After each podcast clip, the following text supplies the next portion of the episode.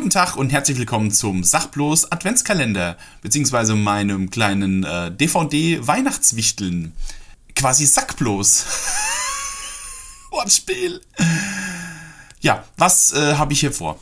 Ich werde jetzt quasi für die nächsten 24 Tage jeden Tag eine DVD bzw. Blu-ray aus meiner mittlerweile 534 Filme umfassenden Filmesammlung ähm, rauskruscheln, per Zufallsprinzip und werde dann, äh, komme was da wolle, einfach versuchen, eine kleine Mini-Review darüber zu machen. Der Gag dabei ist wahrscheinlich, dass ich nicht mal alle Filme gesehen habe, die bei mir im Regal stehen. Das, das hat diverse Gründe. Ich habe ähm, einen, ich habe den berühmten Stapel der Schande, also Filme, die ich mir zwar gekauft habe, aber noch nicht dazu gekommen bin, sie zu gucken. Das ist teilweise schon Jahre her und die äh, schimmeln jetzt da im Regal rum. Mal gespannt, ob davon einer dabei sein wird. Oder aber es waren irgendwelche Doppel-DVDs, von denen ich aber nur einen Film eigentlich haben wollte und der andere, der ist jetzt auch irgendwie halt nur so dabei oder Filme, die äh, durch meine liebe Frau in mein DVD-Regal gewandert sind, die jetzt, sagen wir mal, eher auffallen in meinem sonstigen Filmkatalog. Oder vielleicht auch Filme, die ich vielleicht früher geil fand, die ich heute nicht mehr so, äh, nicht mehr so gucken würde und so. Es ist, also, es ist alles Mögliche dabei und ich bin echt mal gespannt, was da jetzt auf mich zukommt.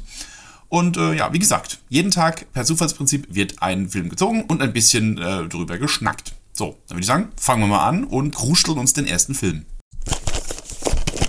Und den Anfang macht.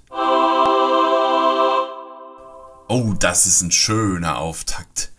Star Trek Der erste Kontakt.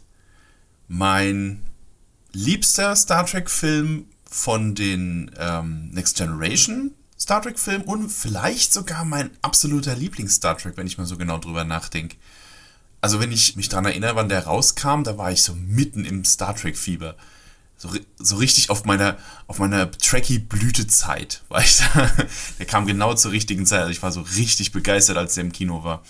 Erstens mal, weil endlich mal die Borg thematisiert wurden und auf die große Leinwand gebracht wurden, zusammen mit einem optischen, optischen Upgrade, wenn man so möchte. Sie sahen also mal wieder richtig bedrohlich aus und auch mal ziemlich dreckig und eklig und nicht so, nicht so sauber wie in der Serie. Die Borg waren sowieso meine Lieblings-Star Trek-Bösewichte, insofern fand ich es richtig geil, dass da endlich mal ein Film dazu gemacht wird. Dann knüpft dieser Film ja auch an eine der besten Doppelfolgen von The Next Generation an, nämlich die, die Folge, in der Captain Picard zum Borg umgewandelt wird auch eine richtig geile Folge und dazu jetzt quasi dann dieser, dieser Fortsetzungsfilm war eine richtig coole Nummer.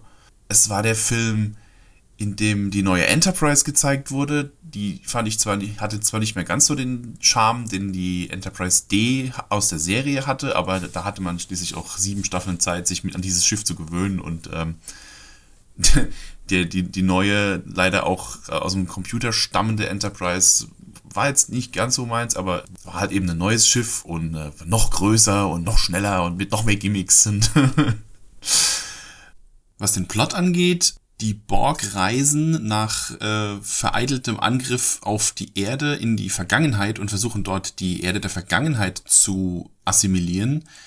Und die Enterprise reist hinterher und muss versuchen, zum einen auf der Erde Schadensbegrenzungen zu betreiben und dafür zu sorgen, dass der geplante erste äh, Flug mit Überlichtgeschwindigkeit auch tatsächlich stattfindet, damit der erste Kontakt mit den Vulkanien stattfinden kann, was dann dieses ganze, die ganze Nummer mit der Föderation ins Rollen bringt und gleichzeitig müsst, muss die Crew der Enterprise versuchen, äh, die Borg davon abzuhalten, ihr eigenes Schiff zu assimilieren.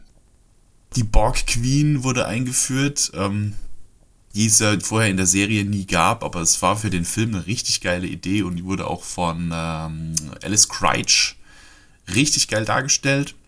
Allein das Bild, wenn sie da von der, von der Decke kommt, an den Schläuchen und quasi nur ihr, ihr Oberkörper, ihr, ihre, ihre Büste und dann unten so diese, diese mechanische Wirbelsäule rausragt, die dann in den, in den Borg-Körper eingesetzt wird. Das war ein richtig geiler Effekt damals. Das fand ich richtig cool. Was gab's noch? Es gab die, die, ähm, den, den, Weltraumspaziergang mit Magnetstiefeln an der Außenhaut der Enterprise. Auch, eine, auch ein sehr geiler optischer Effekt, der mich völlig verwirrt hat, weil sie da an der, an der Unterseite des Schiffes entlanglaufen. Das war richtig cool gemacht. Es gab diese Story unten auf der Erde der Vergangenheit mit dem ersten Warpflug und äh, dem Saffron Cochran, dem, dem Erfinder und äh, Pionier des Warp-Antriebs und dem ersten Warpflug, den die da mitmachen. Auch eine, auch eine ganz interessante Nummer. Es gab den Cameo-Auftritt des Holodocs von Voyager, das ja zu dem Zeitpunkt gerade aktuell im Fernsehen lief. Das war auch ein sehr schöner Cameo, weil das war so, also für alle, für alle, die gerade voll auch im Star Trek-Fieber waren und gerade Voyager geguckt haben, war das natürlich super, dass der da in dem Kinofilm aufgetaucht ist. Sehr, sehr schöne Szene.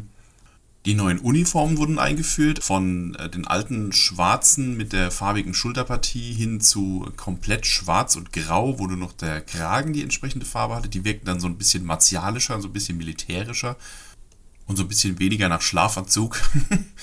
Muss man sich auch dran gewöhnen, aber hat zu dem Film auf jeden Fall sehr gut gepasst und wurde dann später in Deep Space Nine weiter benutzt.